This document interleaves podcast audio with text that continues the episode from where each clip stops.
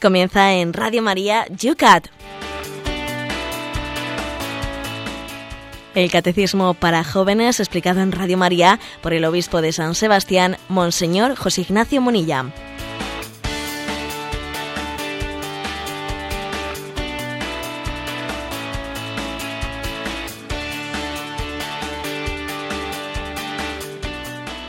Muy buenos días, querida familia de Radio María. Empezamos una mañana más el Yucat, espacio de Radio María, que todas las mañanas dedica a ese libro, a ese catecismo que el Papa nos ha regalado. Un material para los grupos de jóvenes y no tan jóvenes, un lenguaje distinto para poder así también acercarnos a la verdad de siempre, Jesucristo ayer, hoy y siempre. Siete grados en una mañana lluviosa como nunca en San Sebastián para variar. Y por Madrid, ¿cómo están las cosas, Cristina? Pues tenemos seis raditos y amenazando lluvias torrenciales. Algo os va llegando, ¿eh? Sí, sí. Bueno, pues vamos nosotros también, seguimos, seguimos con mucha ilusión, muchas actividades en todas las diócesis ese año de la fe va dando sus pasos, nos acercamos a la cuaresma. ¿Cómo estamos viviendo, señor obispo, este año de la fe? Pues sí, yo creo que todas las diócesis hemos puesto eh, pues la carne en el asador y creo que es un buen momento pues para recordar a todos que en este año de la fe pues la Santa Sede promulgó al inicio pues el decreto sobre la indulgencia plenaria concedida a lo largo de este año de la fe. Y por una parte hay unas indulgencias concedidas desde la Santa Sede, pues dice explícitamente cada vez que participemos al menos en tres momentos de predicación durante eh, pues las misiones o actos especiales organizados por el año de la fe o en tres lecciones sobre los eh, o conferencias sobre el Vaticano II o sobre el catecismo de la Iglesia Católica. También que cada vez que se haga una peregrinación a una basílica papal, a una catacumba o un lugar sagrado designado por el ordinario, por el obispo del lugar, ¿eh? que también que cada obispo, mm, muchos obispos hemos designado algún lugar concreto al que uno puede ir para ganar esa indulgencia plenaria dentro de la, ¿eh? de la diócesis. Bueno, también dice cada vez que en esos en días determinados por el obispo se participe en la solemne Eucaristía, Mm, pues añadiendo la profesión de fe. ¿eh? Y, dice también el momento en el que se visite el batisterio en el que uno recibió el sacramento del bautismo, ¿no? Y renueve las promesas bautismales. ¿eh? O sea que también la Iglesia nos, nos propone unas formas de, de, poder ganar la indulgencia plenaria, aparte de las que cada obispo también haya establecido en su diócesis. No olvidemos esto, estamos como quien dice a medio camino, en el meridiano, como quien dice, dentro de este año de la fe, pues vivamos eh, toda la gracia que la, Iglesia nos ofrece. Vamos a comenzar ese espacio renovando eh, nuestro compromiso, también renovando nuestra fe con la ayuda de este Yucat. Empieza una mañana más aquí en Radio María el...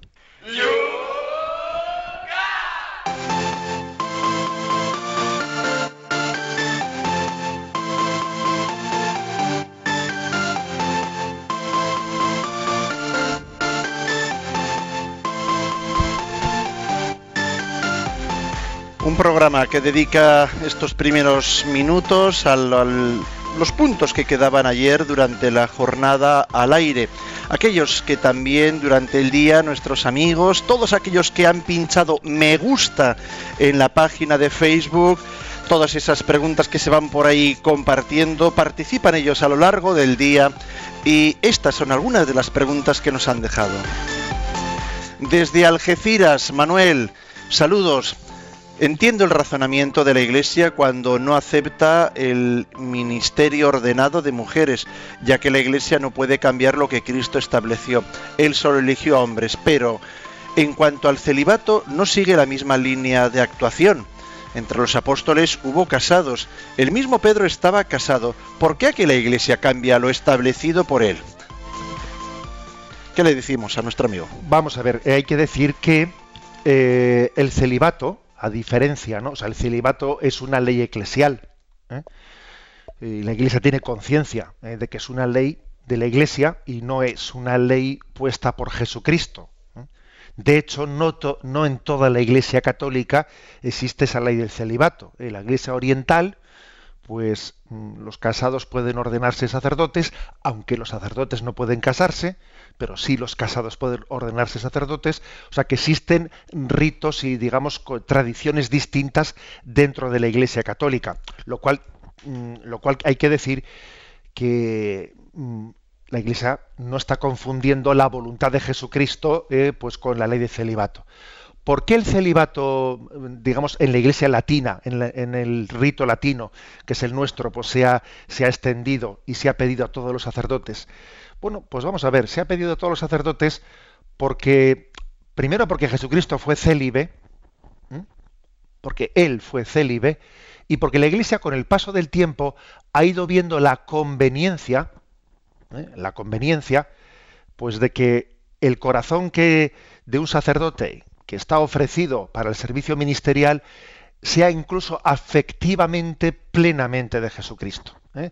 porque es la mejor manera de que el sacerdocio no sea vivido como una profesión, sino como una vocación.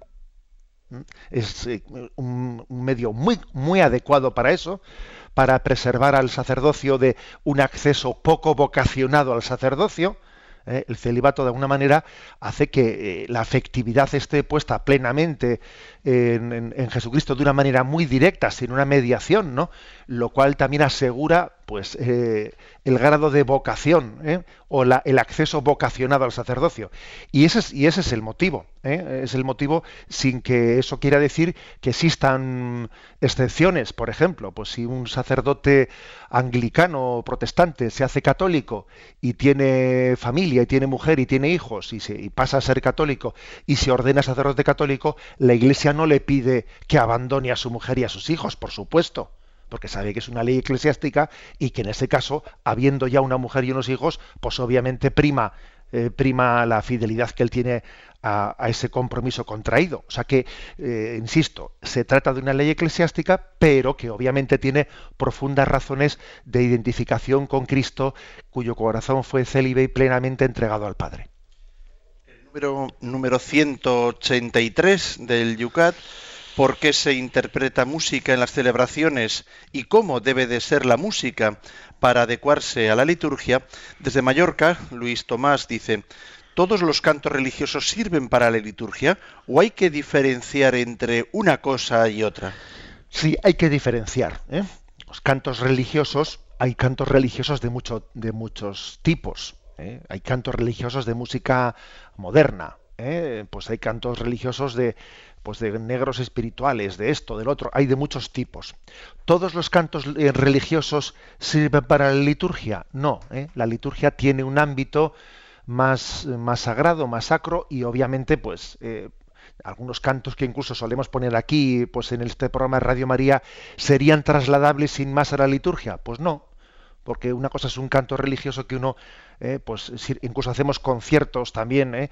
En la pastoral juvenil, bien sabéis todos, pues que se hacen conciertos de música moderna, incluso con música, música rock de mensaje religioso. Eso no es lo mismo que el canto litúrgico. ¿eh? Y yo creo que el canto religioso nos ayuda mucho para, bueno, pues para vivir la presencia del Señor en el, en el día a día, pero el canto litúrgico de alguna manera nos transporta a ese lenguaje de, de, unión con Dios y por tanto tiene que matizarse más. También aquí algún rap ya hemos soltado, ¿eh? Nuestro programa. Sí. número, ah, no, en el mismo número, fíjate qué cosa más curiosa nos dice aquí en María Ratibel, dice, la cita de San Agustín dice, qui bene cantat bis orat y con frecuencia se traduce de una forma simplificada diciendo el que canta ora dos veces, pero nos olvidamos de un matiz, dice el que canta bien. Pues es verdad, la verdad es que yo no, me había fijado en ese detalle, pero... el que canta bien. A, raíz de esto que dice aquí María Ratibel, yo he dicho, pues es verdad. Bueno, San Agustín dice, el que canta bien canta dos veces. Yo creo que un poco por misericordia le hemos quitado lo del bien, el que canta ora dos veces, ¿no? Bien, obviamente, ¿eh? obviamente el canto, pues uno también tiene que no, no, todo el mundo tenemos, y digo tenemos en primera persona del plural, ¿eh? porque yo para esto soy un, eh, negado. No todos tenemos pues el, don de la, de la música, el, un oído, una buena voz. bueno, hay personas que lo tienen y por lo tanto también pueden ejercer ese ministerio de la de dirigir los cantos, de dirigir la música ante el pueblo de Dios. Los que no cantamos bien, pues lo lógico es que seamos discretos. ¿eh? A ver, no voy a ponerme yo a cantar mucho si sé que canto mal. Pues no voy a mortificar a la gente porque si uno canta mal no ayuda mucho. ¿eh? Yo creo que cuando los que no tenemos el don del canto, pues uno canta con discreción, ¿eh? se suma un poco al coro. ¿eh? Esto uno dijo, tú canta con el corazón, tú canta con el corazón. Bien, obviamente yo creo que para los que no tenemos el don del canto, pues lógicamente se nos tiene que aconsejar ser discretos, pues cantar más bien bajito, etcétera, ¿no? yo creo que hay que pensar siempre, pues, en cómo yo ayudo o no ayudo. Si estoy solo hago lo que entiendo que tenga que hacer, ¿no? Pero cuando estoy en comunidad, pues es, es importante eh, pensar en cómo ayudo o cómo mortifico ¿eh? o cómo estorbo a los demás. Número 184. ¿Cómo marca la liturgia el tiempo? El tiempo. Desde Soria, Silvia. Eh, ¿qué opina usted? ¿Qué tiene más importancia o valor? ¿Preparar la liturgia eucarística antes de celebrarla o prolongar la acción de gracias después de la comunión? Bien, no hay por qué oponerlo, ¿eh? obviamente. No hay por qué oponer un tiempo de preparación antes de la misa de, una prolongación después de la misa de una acción de gracias. Pero a mí si me pidiesen ¿eh? pues el tener que elegir, porque no se puede tener tiempo para las dos cosas, yo diría que puede ser más importante la preparación previa. ¿Por qué? Pues porque, eh, sin duda alguna, estamos en un, eh, en un momento en el que eh, uno, uno, requiere, para poder abrirse pues a la palabra de Dios y al lenguaje de la liturgia, requiere pues un, un haberse vaciado de muchas cosas. Uno tiene que vaciar la, la, esponja de agua sucia para poderla llenar de agua limpia. tiene que estrujarla. Entonces, una preparación previa, un meditar la palabra de Dios que se va a proclamar, prepararnos para acogerla, prepararnos para recibirla. La acción de gracias, claro que es muy importante también después de haber recibido al Señor, pero, pero en caso de que pues uno no tenga ese tiempo de, acción de gracias, siempre cabe la posibilidad de intentar llevar la acción de gracias a nuestra vida, a nuestro trabajo, ¿no? Pero eh, la falta de preparación, ¿no? Pues para acoger la palabra de Dios antes de la Santa Misa puede hacer que uno después en la Santa Misa no, no reciba nada, sino que le resbale, ¿eh? porque no está preparado para recibirlo. Desde Barcelona, Teresa, tenemos asumido que el tiempo de Cuaresma es un tiempo penitencial. Otra cosa es que lo vivamos bien, dice. Pero lo que me parece que no está ni mínimamente asumido es que antes de Navidad hayamos de vivir un tiempo penitencial, el Adviento. Sí, eso está claro. Eh, eh, ha calado mucho más, pues popularmente el tiempo de cuaresma, digo popularmente, otra cosa como dice Teresa, es que de hecho se viva bien la cuaresma, pero hay más conciencia ¿no? popular de lo que es la cuaresma que de lo que es el adviento. ¿eh? Y, y, bueno, pues también en gran, en gran parte tiene culpa de esto pues la sociedad consumista que lanza la campaña de Navidad eh, con mucho tiempo de antelación, eh, pues el hecho de que la liturgia eh, del Adviento pues posiblemente igual no la hayamos preparado con el, con el cariño y el esmero, ahora también el hecho de que exista la corona de Adviento, etcétera, yo creo que también nos ayuda, nos ayuda en la preparación, en la visualización del tiempo del tiempo de preparación. Pero sí, se viste de color morado, de color morado tanto en el tiempo de Adviento como en el tiempo de Cuaresma. Y es un color de tiempo morado que habla de, de, preparación penitencial. Para poder celebrar los grandes acontecimientos tiene que haber una preparación del corazón. Hay que vaciarse de para poder llenarnos de él. Y desde, vamos a ver, Baracaldo, miren, algunos acusan a la liturgia católica de ser repetitiva y cansina siempre lo mismo, ¿no? Siempre lo mismo. ¿Para qué vamos a ir a misa si siempre nos dicen lo mismo? La verdad es que yo creo que quien dice eso es señal de que desde luego no, no va a recibir. ¿eh? otro día le decía en, una, en un encuentro que tenía, les decía, bueno, pues es que tenemos que recibir la Eucaristía, eh, la palabra de Dios, como una carta personal que el Señor nos haya dirigido, ¿no? Y cada domingo nos escribe una carta, y, y en esa carta hay algo distinto, ¿no? Y el hecho de que la, de que la, la Sagrada Escritura se lea en sus partes fundamentales de manera cíclica cada tres años, cada tres años más o menos, quien asiste a la celebración eucarística, ha escuchado la proclamación de la Sagrada Escritura en sus pasajes principales, como digo, eh, pues mm, eso entonces no, cabe decir, no cabe decir que siempre es lo mismo, no, todo lo contrario. Estamos leyendo la Sagrada Escritura de, manera cíclica. Las oraciones también, la oración colecta, la oración de las ofrendas, la acción de gracias son distintas. Las plegarias eucarísticas también el sacerdote va, va cambiando o va diversificando los prefacios, etcétera. No es verdad que se diga siempre lo mismo. Lo que ocurre es que el que, el que afirma tal cosa, en el fondo, está manifestando que no se ha adentrado en el lenguaje litúrgico, que se ha quedado en la forma y como la forma, la estructura externa sí que es la misma y se repite, entonces dicen, no, pues si siempre es lo mismo, pero perdona, eh, fíjate en los, en los, contenidos, fíjate en, ¿no? La liturgia no se puede convertir en una especie de, a ver, pues sorpresa, a ver qué, hacen, qué, hacen este domingo que me sorprendan. No es cuestión de, busque, ¿eh? de buscar una especie de atracción sorpresa, sino de un mensaje que es siempre, siempre antiguo y siempre nuevo y que Cristo me lo renueva ¿eh? y, lo, y lo ofrece en cada momento para nuestra vida. Terminamos con el 186. ¿Qué es el año litúrgico? Esperanza desde Sevilla pregunta, la liturgia se reparte durante tres ciclos, A, B y C. Quiere decir, por ejemplo, la lectura de la parábola del Hijo Pródigo tan solo se lee una vez cada tres años, nos dice. Pues la verdad es que eh, no estoy seguro, pero supongo que se leerá más de una vez cada tres años, seguro. Eh, vamos a ver, la pregunta es buena. Hemos dicho que la Sagrada Escritura se lee cíclicamente, que, eh, pues cada tres años. Entonces, ¿quiere decir que un, un pasaje muy importante solo se escucha una vez cada tres años? No, porque la Iglesia es madre, madre pedagoga, y también entiende que hay pasajes de la Escritura que tienen una fuerza especial y, en momentos determinados pues los va a proponer eh, con más frecuencia que otros con más frecuencia que otros.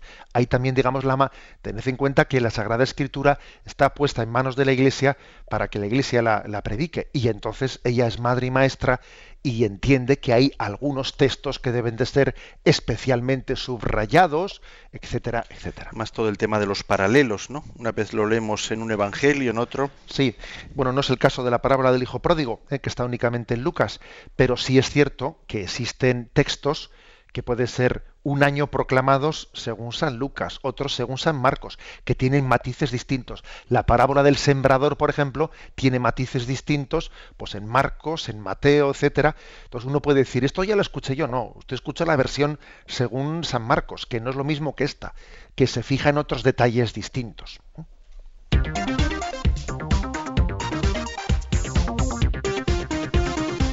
Vamos con los puntos dedicados al día de hoy.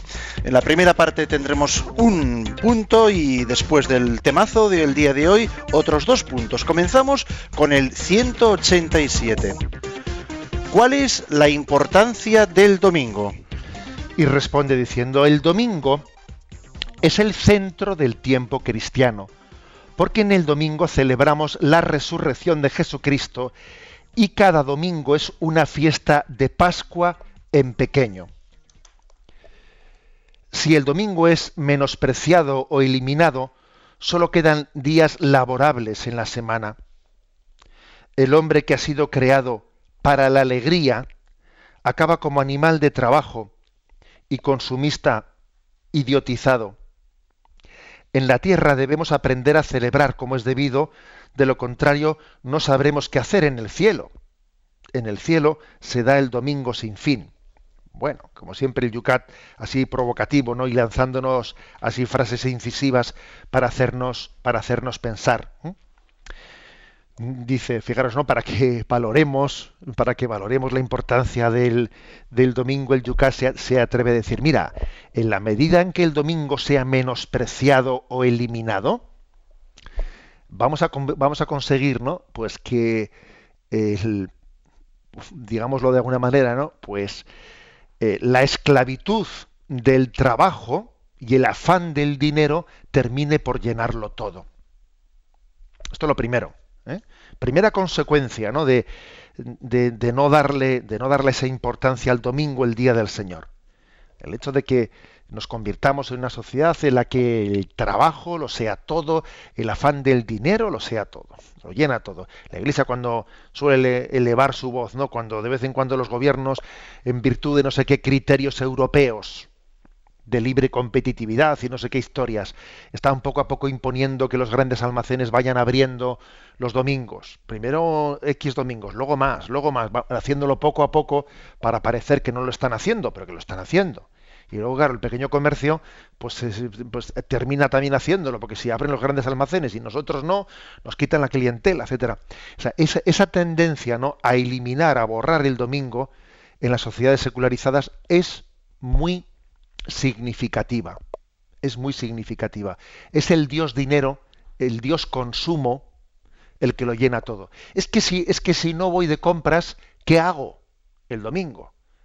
Es que necesito ir a un, gran centro, porque es que no, sé, vivir, no sé descansar de otra manera, ¿no?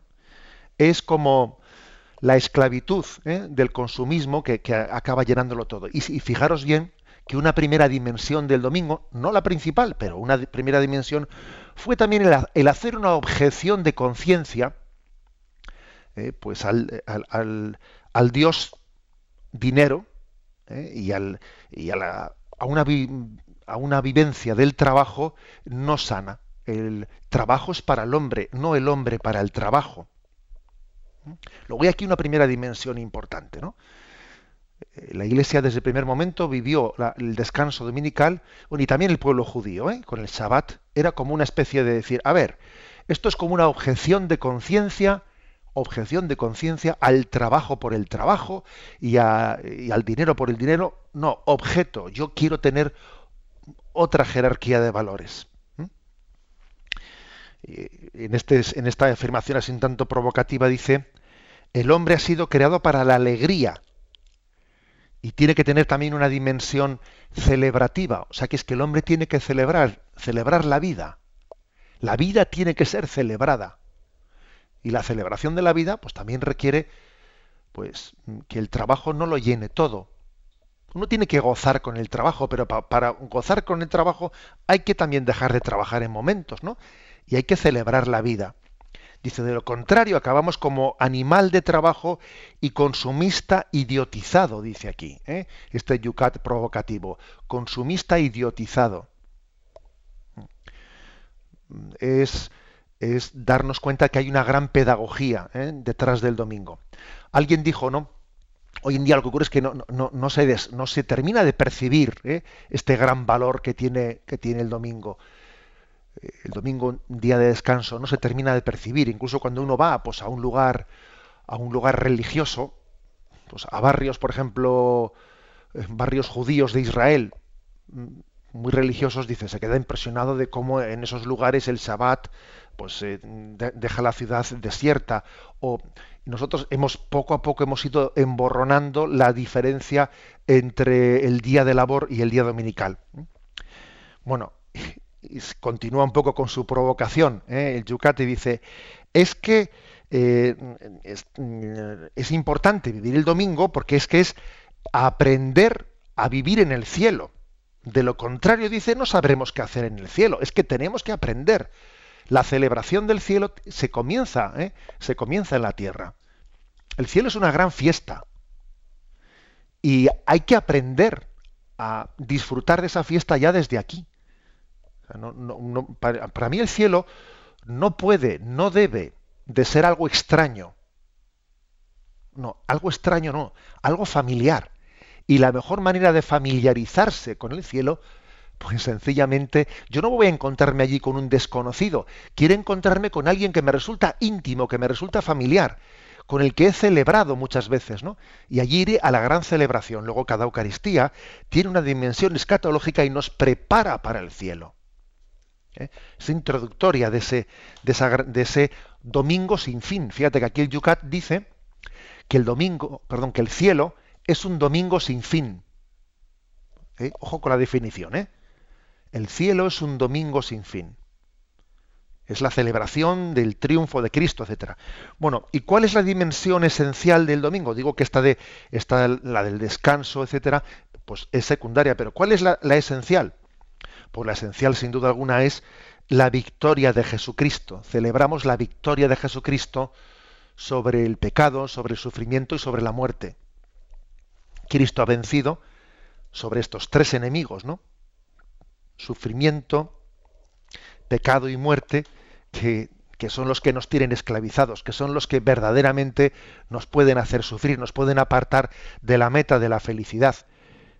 Y el hecho de que los cristianos cambiasen el, el día celebrativo del Sabbat al domingo, el hecho de que se cambiase sábado por domingo, también es algo muy, muy curioso, porque los judíos celebraban el día en el que Dios descansó en la creación. ¿Mm? El día en el que Dios descansó. O sea, es decir, celebraban la creación. ¿Qué es lo más grande que ha acontecido? La creación. Pero es que los judíos, claro, todavía no conocían a Jesucristo y no conocían que lo más grande todavía estaba por llegar. El vino bueno Dios lo había dejado para el final. Y si grande es la creación del mundo de la nada, todavía es más grande la resurrección. El vivir para siempre, para la vida eterna, el triunfo sobre la muerte.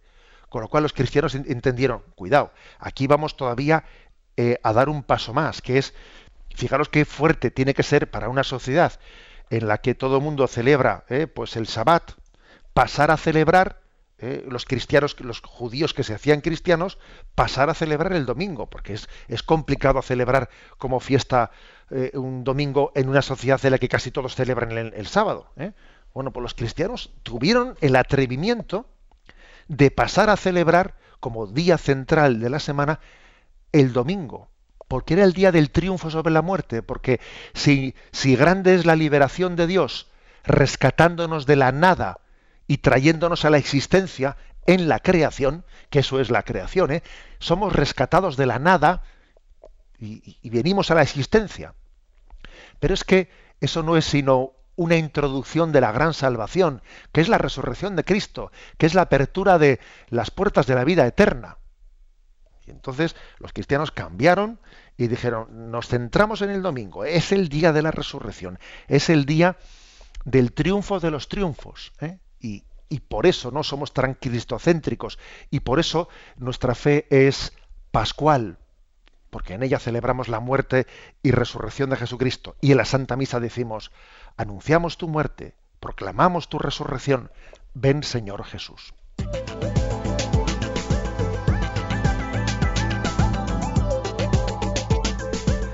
Es el momento de vuestra participación por las vías, los canales que habitualmente abrimos en estos momentos. El Twitter, no tenéis más que citar vuestra pregunta, eh, arroba obispo munilla. Después también lo podéis hacer en Facebook, en donde está este punto que se acaba de explicar ahora mismo, bajo el cual puedes hacer ahí en la zona de los comentarios tu pregunta. La página muy fácil de encontrar en Facebook, Yucat Radio María. También puedes enviar un correo electrónico que leemos ahora mismo en yucat@radiomaria.es y también tenemos a tu alcance el teléfono, el teléfono de Radio María. Para participar en directo 91 153 8550 91 153 8550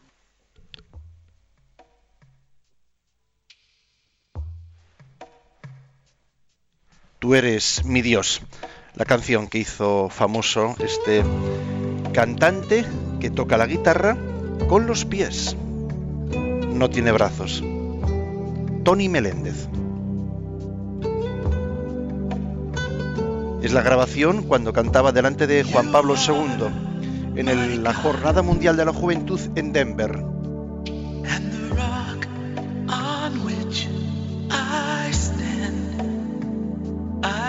found my place in your arms of grace. Oh, you are my God, Lord of heaven, King of all the universe.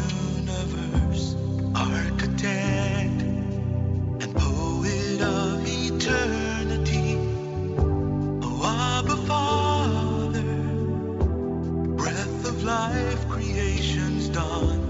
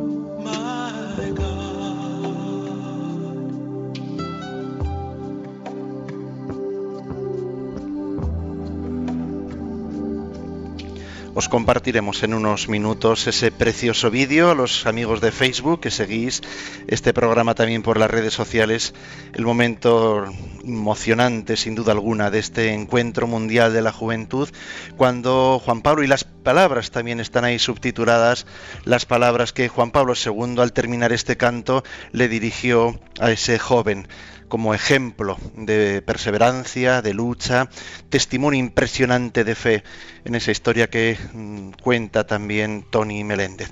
La compartimos enseguida, cuando son las 8 y 33 minutos, 7 y 33 minutos en las Islas Canarias. Sintonizas Radio María. Vamos adelante con vuestras preguntas. Vamos a empezar por un correo electrónico que nos llega, es de José Manuel, desde Lucena. Nos dice, eh, ¿Por qué la liturgia de laudes y vísperas es en determinados tiempos tan complicada? Yo nunca me he enterado a la hora de buscar los salmos, himnos, lecturas. ¿Por qué no sacan un rezo de laudes y vísperas en un librito correlativo y sencillo? Al final yo acabo descargándolo de internet y que ya me lo da todo hecho, nos dice José Manuel. Sí, la verdad es que es cierto que ahora con la facilidad de que uno tenga un programa en Internet, descarga un programa y ya se supone que allí ya está todo compuesto, si es memoria, si es fiesta, si es del común de pastores, allí todo ya viene compuesto en Internet, yo creo que no, caminamos hacia, eh, pues también a veces Internet nos hace un poco tontos. Eh. Es como cuando uno tiene el GPS en su, en su coche y siempre pone la dirección y al final el GPS te hace tonto porque no, no sabes ir al lado sin poner la dirección en el GPS. Pero bueno, el caso es rezar bien. Eh. O sea, yo creo que yo creo que también hay que decir que lo importante es rezar bien. Voy a decir mi opinión. Yo mi opinión es que esto de rezar el, eh, pues la liturgia de las horas en el iPhone está bien y desde luego cuando uno va de viaje, ¿no? Pues por supuesto pues le hace un, gran servicio, etcétera. Pero a mí me parece que no te metas conmigo. A ver, yo creo que no debemos de suplir eh, el libro, eh, el libro de la liturgia de las horas por el iPhone. Suplirlo no. porque a mí me parece que siempre el rezo con, pues, con el libro y el rezo en el papel, yo soy de la opinión de que tiene un plus, eh, es una ayuda más, eh, más humana eh, para adentrarnos en la oración, para gozar de, un versículo, etcétera, etcétera. Es una opinión. Entonces yo creo que, pero bueno, él ha dicho, especialmente suele ser un poco más complicado en algunos tiempos de Adviento, en algunas semanas en las que ciertamente, claro, como los libros litúrgicos están eh, están muy simplificados, o sea, son pocos volúmenes para que uno no tenga que comprar tantos volúmenes. Una cosa, también existen algunas publicaciones estilo Magnificat, bueno, está bien hacer propaganda, pero bueno, estilo como Magnífica, etcétera, que salen mensualmente y entonces en, esa publicación mensual vienen los laudes y las vísperas de cada día y facilita mucho, ¿eh? facilita mucho la oración.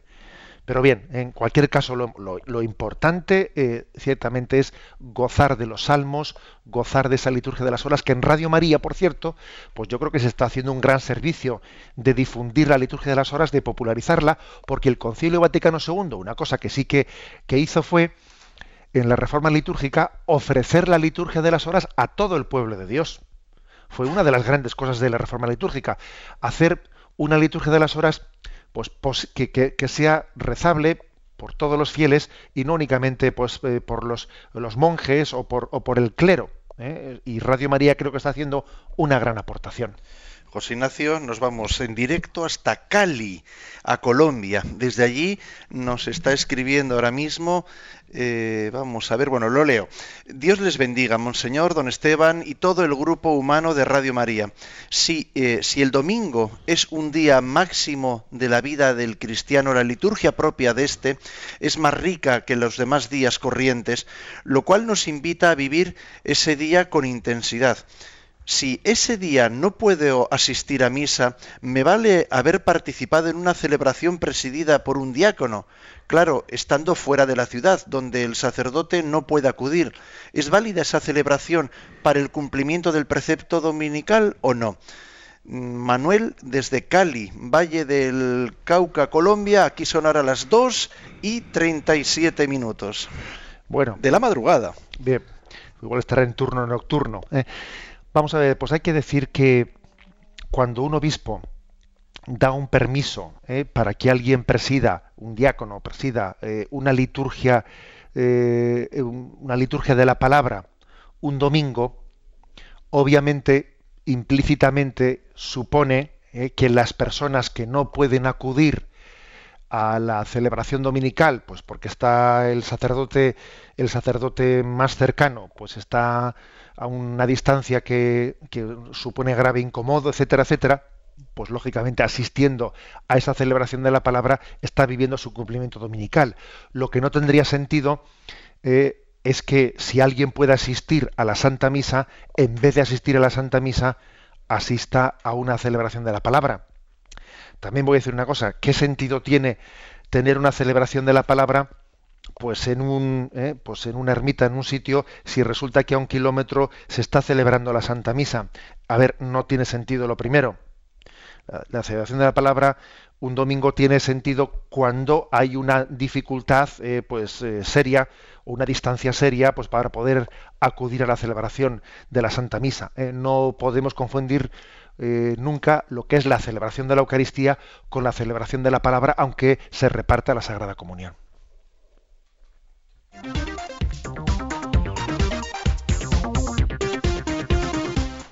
Vamos con los dos puntos siguientes que nos plantean el día de hoy el Yucat. El 188 pregunta, ¿qué es la liturgia de las horas? Precisamente para nuestro amigo que ahora nos preguntaba por ello.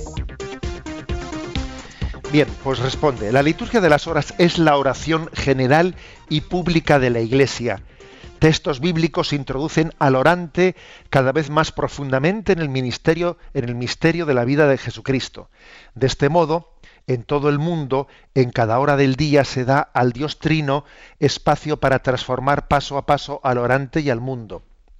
No solo los presbíteros y los monjes rezan la liturgia de las horas, muchos cristianos, para quienes la fe es importante, unen su voz a la invocación de miles y miles, que se elevan a Dios desde todos los lugares del mundo. Las siete horas litúrgicas son como un vocabulario de la oración de la Iglesia, que nos suelta la lengua también cuando la alegría, la preocupación o el miedo nos dejan sin palabras. Una y otra vez nos asombramos al rezar la liturgia de las horas. Una frase, un texto entero, concuerdan casualmente de forma exacta con mi situación. Dios escucha cuando le llamamos, nos responden estos textos, a veces de un modo tan concreto que causa estupor. No obstante, muchas veces nos exige largos periodos de silencio y de sequedad en espera de nuestra fidelidad. Bueno, la liturgia de las horas, ¿eh? esos siete momentos, ¿no? digamos, a lo largo de, la jornada. ¿Cuáles son los siete momentos? Eh, o las siete oraciones. Una es la del oficio de lectura, que se puede rezar a cualquier hora del día. Uno mismo puede elegir la hora. Aquí en Radio María se reza, Esteban, a, a qué hora de la madrugada? Es a las tres y media. A las tres y media de la madrugada, madre mía, bien. Servidor. Bien. Eh, que Esteban, aquí Esteban todos los días lo suele grabar para, eh, para rezarlo diariamente. Luego está la oración de laudes, que se suele rezar en Radio María a las siete y media de la mañana, antes de este programa, oración de laudes.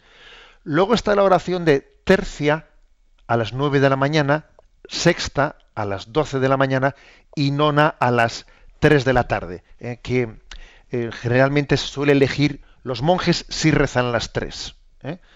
tercia, sexta y nona. Generalmente un sacerdote suele rezar una de las tres. Y en Radio María también, si no me equivoco. Después de las doce, después del Ángelus. Después del Ángelus. Doce y diez. Doce y diez se reza la hora de sexta. Luego vienen las vísperas, ¿eh? oración de la tarde, que uno más o menos puede elegir esa hora de la tarde y en Radio María es a las siete y media. Siete y media de la tarde. Y luego finalmente están las completas, ¿eh? Eh, ya sabéis lo que dice el refrán, ¿eh? las completas cuando te quitas las calcetas. ¿eh? Bueno, pues las en Radio María nos las quitamos a las diez y media. Diez y media de la noche. Bien, o sea, estos son como los siete momentos del día que van como intercalando la liturgia de las horas, que principalmente es sálmica. Los 150 salmos están divididos de manera que en un momento y en otro uno vaya poco a poco proclamando los salmos. Es como que los salmos guarden el compás, ¿no?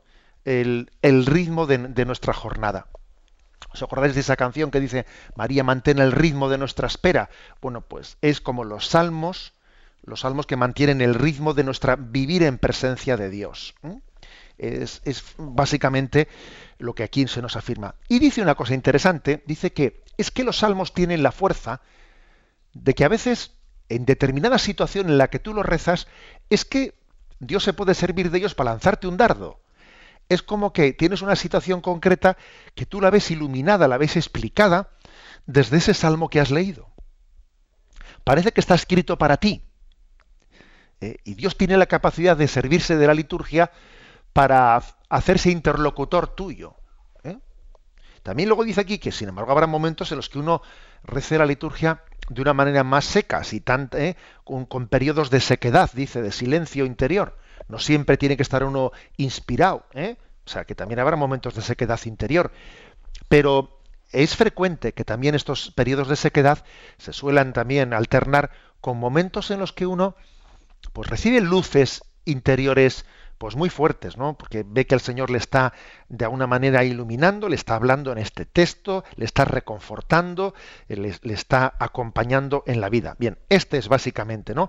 Eh, la explicación de qué, qué es la liturgia de las horas, que es oración oficial de la Iglesia y es liturgia, ¿eh? a diferencia de nuestras oraciones privadas, que si yo voy a la si yo voy ante sagrario y estoy un rato rezando y hago mis oraciones eh, y hago mi, oración mental mezclada con algunas oraciones vocales, con la Ave María, el Padre Nuestro, etcétera, ¿eso es liturgia? No, no es liturgia.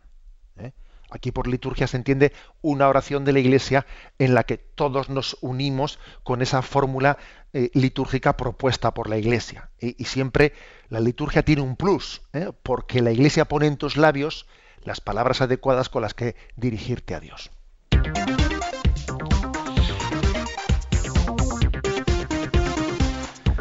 Y planteamos el último punto para el día de hoy, es el 189. ¿Cómo marca la liturgia los espacios en los que vivimos? Y responde diciendo, con su victoria, Cristo ha penetrado todos los espacios del mundo. Él mismo es el verdadero templo. Y la adoración a Dios en espíritu y verdad. Y la adoración a Dios en espíritu y verdad no está sujeta ya a ningún lugar especial. Sin embargo, el mundo cristiano está lleno de iglesias y signos sagrados porque las personas necesitan lugares concretos para encontrarse y signos para recordar nuestra recordar la nueva realidad. Cada iglesia es un símbolo de la casa celestial del Padre hacia la cual estamos en camino. Ciertamente se puede rezar en cualquier lugar, en el bosque, en la playa, en la cama, pero dado que los hombres no son únicamente espirituales, sino que tenemos un cuerpo, tenemos que vernos, oírnos y sentirnos. Necesitamos tener un lugar concreto cuando queremos encontrarnos para ser cuerpo de Cristo. Necesitamos arrodillarnos cuando queremos adorar a Dios. Necesitamos comer el pan eucarístico allí donde es ofrecido. Debemos ponernos físicamente en movimiento cuando Él nos llama. Un crucero en el camino nos recuerda a quién pertenece el mundo y hacia dónde nos se dirigen nuestros pasos. Bueno, mm, se recuerda, por lo tanto, que es que el, el auténtico templo es Jesucristo Jesús dijo, no, destruid este templo y en tres días lo reedificaré. Y se refería al templo de su cuerpo, que después de que fuese muerto, pues al tercer día resucitaría. O sea, él profetizó la destrucción del templo de Jerusalén, de ese gran templo que, del cual estaban tan orgullosos los judíos, y, y profetizó también que el nuevo templo no sería de piedra, el nuevo templo sería la humanidad de Jesucristo, en la cual habita la plenitud de la divinidad. Esa humanidad de Jesucristo, en ella habita la plenitud de la humanidad. Dios está en Cristo. Es que Cristo es Dios. ¿eh? O sea, es la plenitud de la divinidad la que está encarnada, ¿no? encarnada en Jesucristo. Por eso también él dijo, eh, dijo a, a la samaritana, cuando salió la discusión que había entre judíos y samaritanos, que eh, pues los, samaritanos decían que el lugar para la, la, adoración era el monte Garicín, y los judíos, sin embargo, decían que era Jerusalén el lugar en el que había que adorar a Dios, y entonces eh, Jesús le dice, mira, la salvación viene de los judíos, pero llega un día en que los verdaderos adoradores no adorarán a Dios en este monte o en aquel, sino adorarán a Dios en espíritu y verdad. Es decir, adorarán a Dios en Jesucristo. Le adorarán a Jesucristo. ¿Mm? O sea, adoramos a Dios en Cristo, es que le adoramos a Cristo porque Él es Dios. Bueno, con lo cual fijaros, fijaros esto qué revolución supone, ¿no? De, de nuestra concepción. Nosotros entendemos que un templo, que una iglesia, por lo tanto es un símbolo. Es un símbolo de Jesucristo, de la humanidad de Jesucristo. Es un símbolo del templo. Y el templo, con mayúsculas, es el cuerpo de Cristo, es el templo. También nosotros, ¿eh? en minúsculas, estamos llamados a ser templos del Espíritu Santo, templos de Dios. Y Cristo en mayúsculas, templo de Dios. Bueno, y entonces aquí el Yucat dice, es verdad que Cristo es el templo con mayúsculas, pero es obvio que también nosotros, pues lo que siempre decimos, ¿no? Que somos de carne y hueso y necesitamos también signos visibles y por lo tanto necesitamos juntarnos, porque Jesús dijo, donde dos o tres están reunidos, ahí estoy yo, yo en medio de ellos. Entonces también los templos, los templos que nosotros construimos, conscientes, ¿no? conscientes de que son hechura nuestra, que los hemos hecho pues con ladrillo y de barro, etcétera, ¿no? Pero esos templos están evocando la presencia de Dios entre nosotros. Es la casa de Dios. Dios habita entre nosotros. Al igual que en el Antiguo Testamento, ¿no? La tienda del encuentro solía ser colocada a una distancia prudente del campamento, ¿no? En el que en el que estaba Israel, en el que acampaba Israel y se ponía la tienda del encuentro. Así también nosotros tenemos una parroquia, un templo, una iglesia, la tenemos relativamente cerca de nuestra casa. Y ese lugar de Dios es el templo de Dios. Qué bueno es que alguien diga, yo soy consciente de, de en qué lugares cerca de mi casa hay un templo. Y además soy consciente en qué lugares hay un templo en el que hay un sagrario, en el que está esa humanidad de Jesucristo presente en su cuerpo, en, las especies eucarísticas? Pues hombre, tener conciencia de ello para que cuando uno pase delante de una iglesia, etcétera, haga ese acto de presencia de Dios, pues creo que es importante. Creo que es importante. O sea, también necesitamos eh, signos que nos recuerden que Cristo es el templo de Dios y que nosotros estamos llamados también a prolongar, ¿no? con nuestra vida el ser templo de Dios, el que Dios habite en nosotros y que por lo tanto cuando hagamos apostolado llevemos a Dios a los demás. Uno al apostolado tiene que ser portador de Cristo ante los demás, se convierte en un sagrario ambulante, ¿no? Un cristiano, un cristiano en gracia de Dios, está llamado a ser, eh, pues, he dicho la palabra sagrario ambulante, ¿no? Pues es casi como, como si fuésemos un, una custodia ya no soy yo quien vive, es Cristo quien vive en mí. En resumen, que los templos, las iglesias, tenemos que verlas bajo esta perspectiva. ¿Eh? A veces, por desgracia, pues nos quedamos en la cáscara. ¿eh? Y que está, eh, pues este templo es bonito o es feo. O sea que tenemos el riesgo de quedarnos en la, en la cáscara y, lo importante es el acto de fe. Descálzate porque estás pisando un lugar sagrado. ¿eh? También la Iglesia hace, hace, el signo de sacralizar, de consagrar ¿eh? un lugar en el que se va a celebrar el culto divino. ¿eh? Es, es una, una evocación, una evocación de que Dios es el Emmanuel, el Dios con nosotros, que acampa junto a nosotros, que está cerca, que está presente en ese templo de Dios que nos acompaña en nuestro día a día.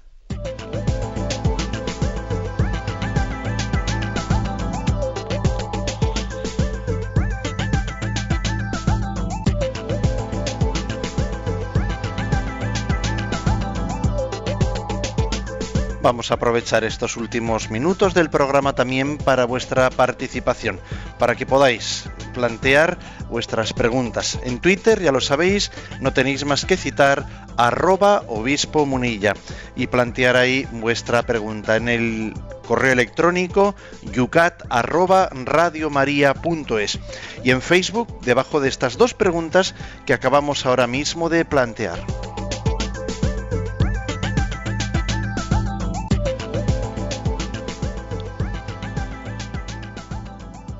Vamos a leer alguna de las eh, preguntas, de las participaciones de nuestros oyentes en torno a los temas que estamos aquí planteando. Ronnie, por ejemplo, uno de los que también aquí en Facebook está muy activo habitualmente. ¿Por qué hay una liturgia, misa diferente en un particular grupo de la Iglesia? Es decir, rito diferente, me refiero al camino neocatecumenal. Eh, esto está muy bien, está autorizado por el Papa, pero ¿por qué ellos eh, no, es suficiente una misa, digamos, completa en el rito romano? Gracias, nos pregunta Ronnie. Bueno, vamos a ver. Eh, no quiere decir que las personas que sean miembros del camino neocatecumenal no participen de la liturgia latina católica en el rito ordinario. Por supuesto que, por supuesto que sí. Otra cosa es que cuando ellos celebran una Eucaristía en el entorno de su movimiento, eh, aunque también esa Eucaristía está abierta a todo el mundo, no es una Eucaristía privada, ¿eh? no hay ninguna Eucaristía privada, ¿eh? todas las Eucaristías son públicas, pero bueno, cuando esa Eucaristía está celebrada, digamos, es especialmente, aunque no exclusivamente, ¿no? para los miembros de una comunidad neocatecumenal tiene algún aspecto ¿eh? bastante concretito, por cierto. ¿eh? O sea, es decir, que siempre eh, algún permiso que dé la Iglesia sobre el rito de la paz, etcétera, es una cosa muy concretita, ¿no? Y, no, es, no hay grandes variaciones. O sea, es decir, también yo creo que es muestra, es muestra de la capacidad que tiene la Iglesia de ser pedagoga con los carismas. A veces a la Iglesia se le se le hacen acusaciones de que, de que es monolítica, etcétera, y no es verdad.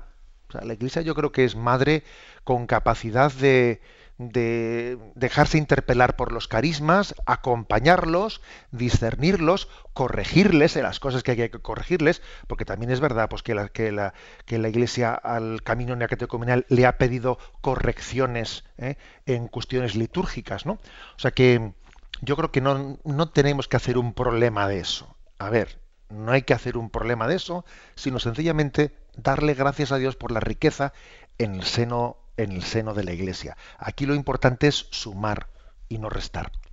Vamos a ver, Pablo nos dice, Monseñor, yo intento a diario estar cerca de la oración incluso en el trabajo. Soy torpe de palabra y no he conseguido más que burlas de mis compañeros.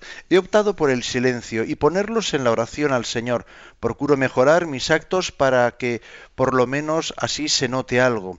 ¿Está bien esto? ¿Debo de hacer silencio, orar por los demás? ¿O cómo se debe de realizar esa evangelización en medio de quienes no quieren creer? Bien, la verdad es que yo creo que el planteamiento que hace el oyente pues es pues es, es, es, es correcto porque está buscando la forma en la que tiene que ser testigo del Señor. Y dice, parece que en este ambiente pues igual tengo que predicar más desde el silencio, con mis obras, con mi testimonio callado, etcétera. Parece que es un ambiente en el que la burla, etcétera, pues es la primera reacción. En ese tipo de ambientes, yo creo que hay que optar un poco por lo que ha dicho el oyente, ¿no? que es un poco oración por aquellos ¿eh? y quizás más discreción, pero yo también diría que en esos ambientes igual el, el momento de predicar la palabra igual es más conveniente que sea de una manera personal y no grupal, porque cuando estamos en grupo y muchas veces degeneramos, eh, esa especie de... existe un ufanarse de la increencia cuando estamos en grupo. Y luego uno por uno somos muy distintos. Y esto es una cosa que les recuerdo, pero vamos, ¿no? De, pero muy claramente de mis, de mis años de, de, de juventud, que en ciertos ambientes sabían que tú eras seminarista y nada, en público todo el mundo, ¿no? A meterse con el seminarista. Pero luego tú te, das cuenta que quedabas con unas olas y ese te hablaba de su abuela que estaba enferma y que le había llamado, que le había dicho por teléfono a su abuela que estaba con un seminarista y el otro no sé qué, y madre mía, y esto es lo, luego antes ahí cuando estábamos todos en público se estaban sumando a la mofa. Y ahora aquí uno por uno me está cada uno pidiendo oraciones para su abuela. ¿eh? O sea, quiere decir que también es importante que el apostolado a veces busque el tú a tú. El tú a tú, porque es buscar el hombre sin máscaras, sin disfraz es que hay mucha gente que vive un permanente carnaval. Un permanente carnaval. Y no sale del carnaval hasta que no te encuentres con él en el tú a tú. Y entonces es el momento de testimoniar nuestra fe. O sea que también creo que esto es una clave importante para el apostolado.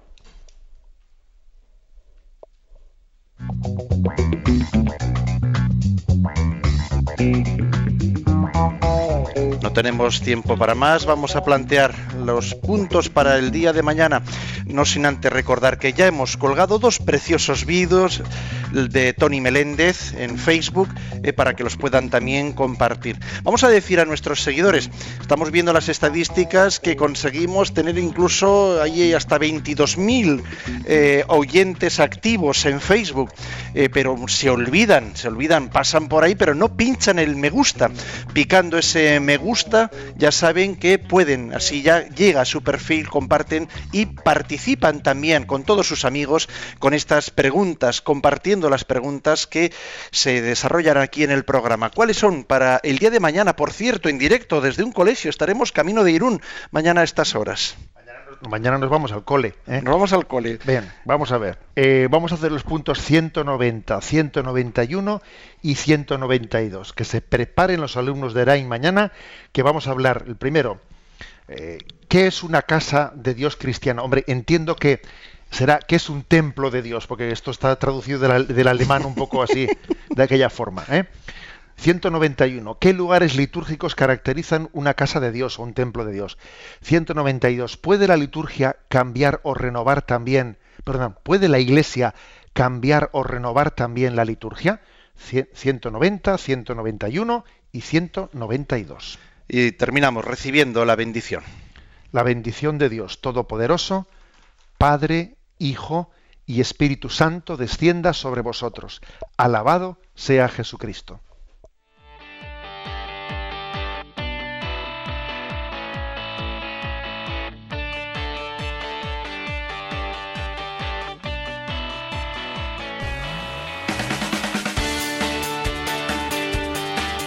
Y así finaliza en Radio María Yucat un programa dirigido por el obispo de San Sebastián, Monseñor José Ignacio Monilla.